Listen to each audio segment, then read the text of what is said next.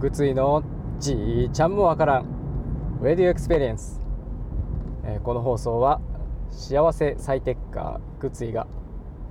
わからんもんはわからんとはっきり言いましょう。その上で少しずつ分かっていけばいい、えー、そういうスタンスで幸せに生きるための知識や技術考え方などを実体験を交えて紹介している放送です。今回のテーマは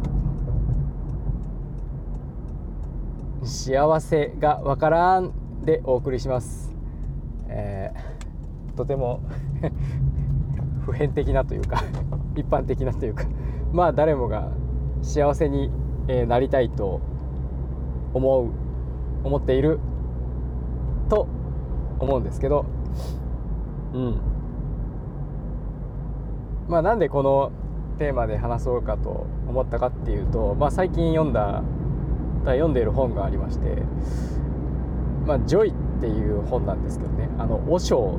さんが書いた。あの和尚さんっていう 普通のあのなんていうか住職さんっていうか、ね、あのお寺のあの風に聞こえますけど、えー、OSHO って書いた和尚さんってまあ仏教的な人には変わりないのかなとは思うんですけどね。まああのなんか全世界のセレブに愛読されている本というか考え方というか思想なのか。まあそういう本ですね。ジョイですね。でまあそこにあの書かれていたのがとてもこう響いたというかあそうだなって実感したのでまあ幸せ最適化えー、幸せ最適化を名乗る私がですねこれはぜひともあのまあ心に刻んでおかなきゃなと思ったので、えー、話している次第です。でじゃあ幸せって何なのかっていうと幸せとは起こるものだそうです。和尚さんによると。起こるものとは何ぞやっていうとつまりあのまあ自動的に来るものであって起こすものでもなくえー、っとなんだろうな。起こすものではない。起こすものではない。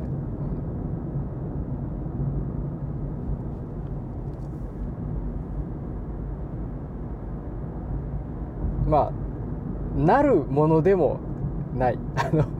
幸せになるためだとかあの冒頭で説明この放送の説明してますけどだから幸せになるなれるかどうか分かんないんですよねあの、まあ、つまりは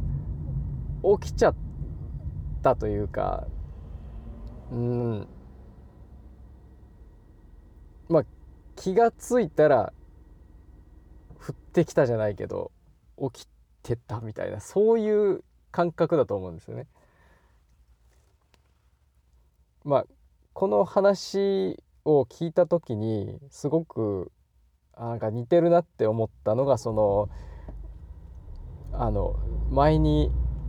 紹介したことあるかもしれないんですけど「思いがけず利他」っていうあの利他ってあの利己利己的な利己とは反対の利他ですね。えっと利益の利に他人の他か利他思いがけずりだっていう本がありましてね、えっと、中島ちょっと誰さんだったかファーストネーム忘れたんですけどまあそれもすごいいい本だったんですよね。でまあその中のえっとうん何と言ったらいいのか、まあ、その本では私は豪縁という考え方まああの浄土真宗の開祖親鸞上人ですか、まあ、親鸞がこう唱えたという、まあ、合縁という考え方、えーと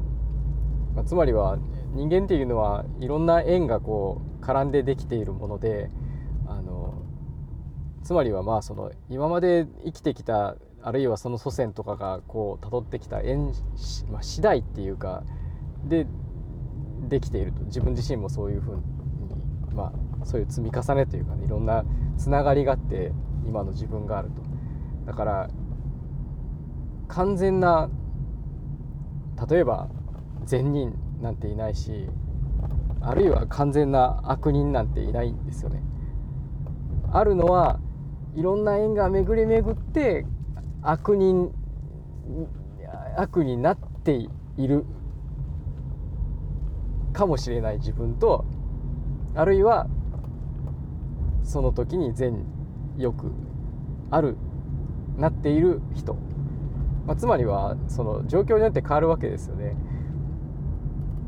まあ、その心は何かっていうとまあその空というかそのつまりは自分から見たらそのすごく悪いことをしているまああの許容できないような悪いことをしている人も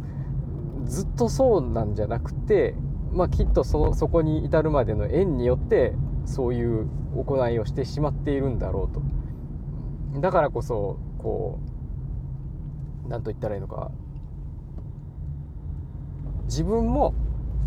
その縁次第条件というかねその人との人とのつながりだったり次第ではそういう行いをするものである。人間とはそういうことをするものであると、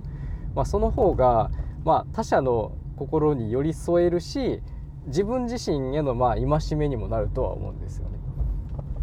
逆になんかそのそれをもしもま許すというかそういう考えのベースにいないとどうなるかっていうと、まあ、自分は善人のつもりでいろんなこと人をなんか批判したりこうなんかまああるいは攻撃したりした時に自分自身が許せなくなると思うんですよね。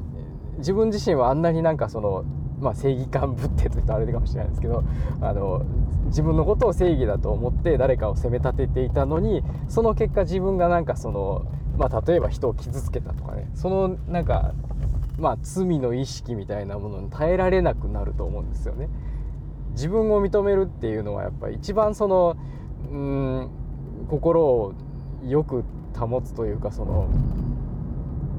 穏やかである正直である素直である、まあ、そういうこと人間としてそのなんだろうなまあ権利とバランス権利と責任のバランスもそうですしまあ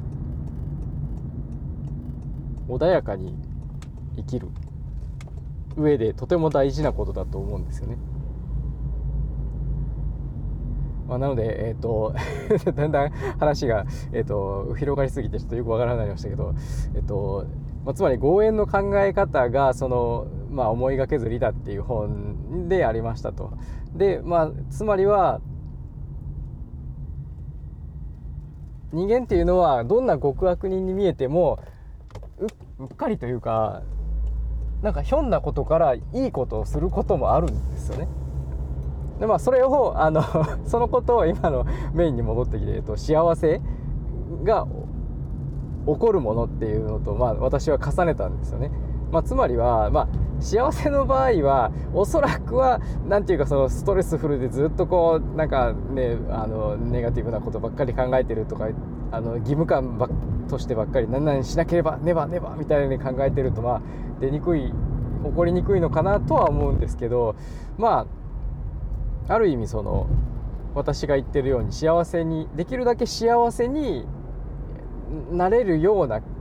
仕組みだったり環境づくりだったりっていうのをしておく、まあ、それは心構えでもあるかもしれないですけど。しておくとあの怒るかもねみたいな。あの絶対に起こる幸せになる幸せにするじゃなくてあそうやって考えたらあ幸せって来るかもねみたいな。そんな考え方。まあそういうのが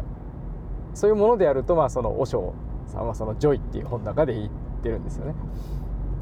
じゃないとなんかどうしてこんなに自分はなんか頑張ったのにとかいろいろやったのに幸せになれないんだみたいな、まあ、その執着こそが幸せになれない一番の理由みたいなまあそんな感じだと思うんですよね。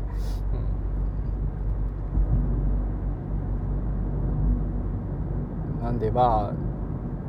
一つはやっぱりその自分自身のさっきちょっと途中で出てきましたけど自分自身のその行いというか悲しいこともまあ怒りもなんか失敗したことも、まあ、逆にうまくいったこともあの頑張ったことも全部自分の中であの実感するというかなかったことにしない。ああもう否定形ばっかりですね。あのちゃんと自分の心の声を聞くと言ったらいいのかな。素直な心の声。ごまかすんじゃなくて、うん、もちろんそのあの状況によっては何て言うかディソシエイトというかその深くその体験しない、うん、あまり心の奥までこうう染み込まさない方がいい。出来事もあるとは思うんですけどまあ基本的には自分の心にを自分の心を受け止めるというかねまあ理屈では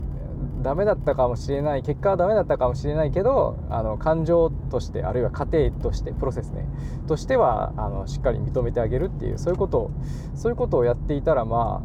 ああのそれこそ幸せに近づくんじゃないかな。幸せは起こりやすいんじゃないかな。あくまで起こりやすいですね。あの起きるんじゃなくてあの起きるかもねみたいなそういう感じ、ちなみにそのジョイの本の中のその幸せとは起こるものっていう中で言ってた。ラテン語だったかな。そのハピネス幸せっていう、まあ、英語の名詞の語源がですねそのラテン語だったかいやラテン語じゃなかったかちょっと忘れたんですけどハップっていうんですね。HAP ハップっていう発音でよかったのか分かんないんですけど。まあでその怒るっていうのもハプンじゃないですか。ハプンとかで HAPPEN ですかね。ハプン。で